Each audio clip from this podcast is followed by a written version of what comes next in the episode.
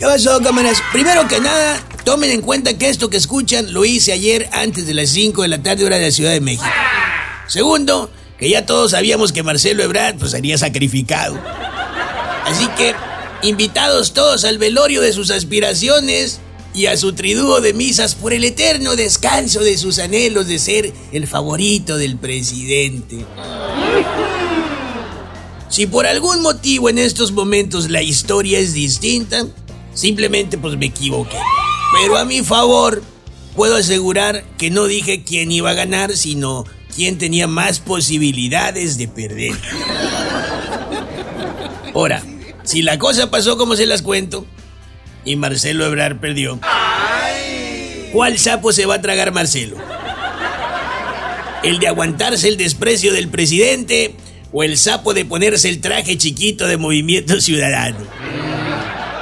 Si se lo pone se va a parecer a Chabelo. Híjole, Movimiento Ciudadano es una cosa tan triste como...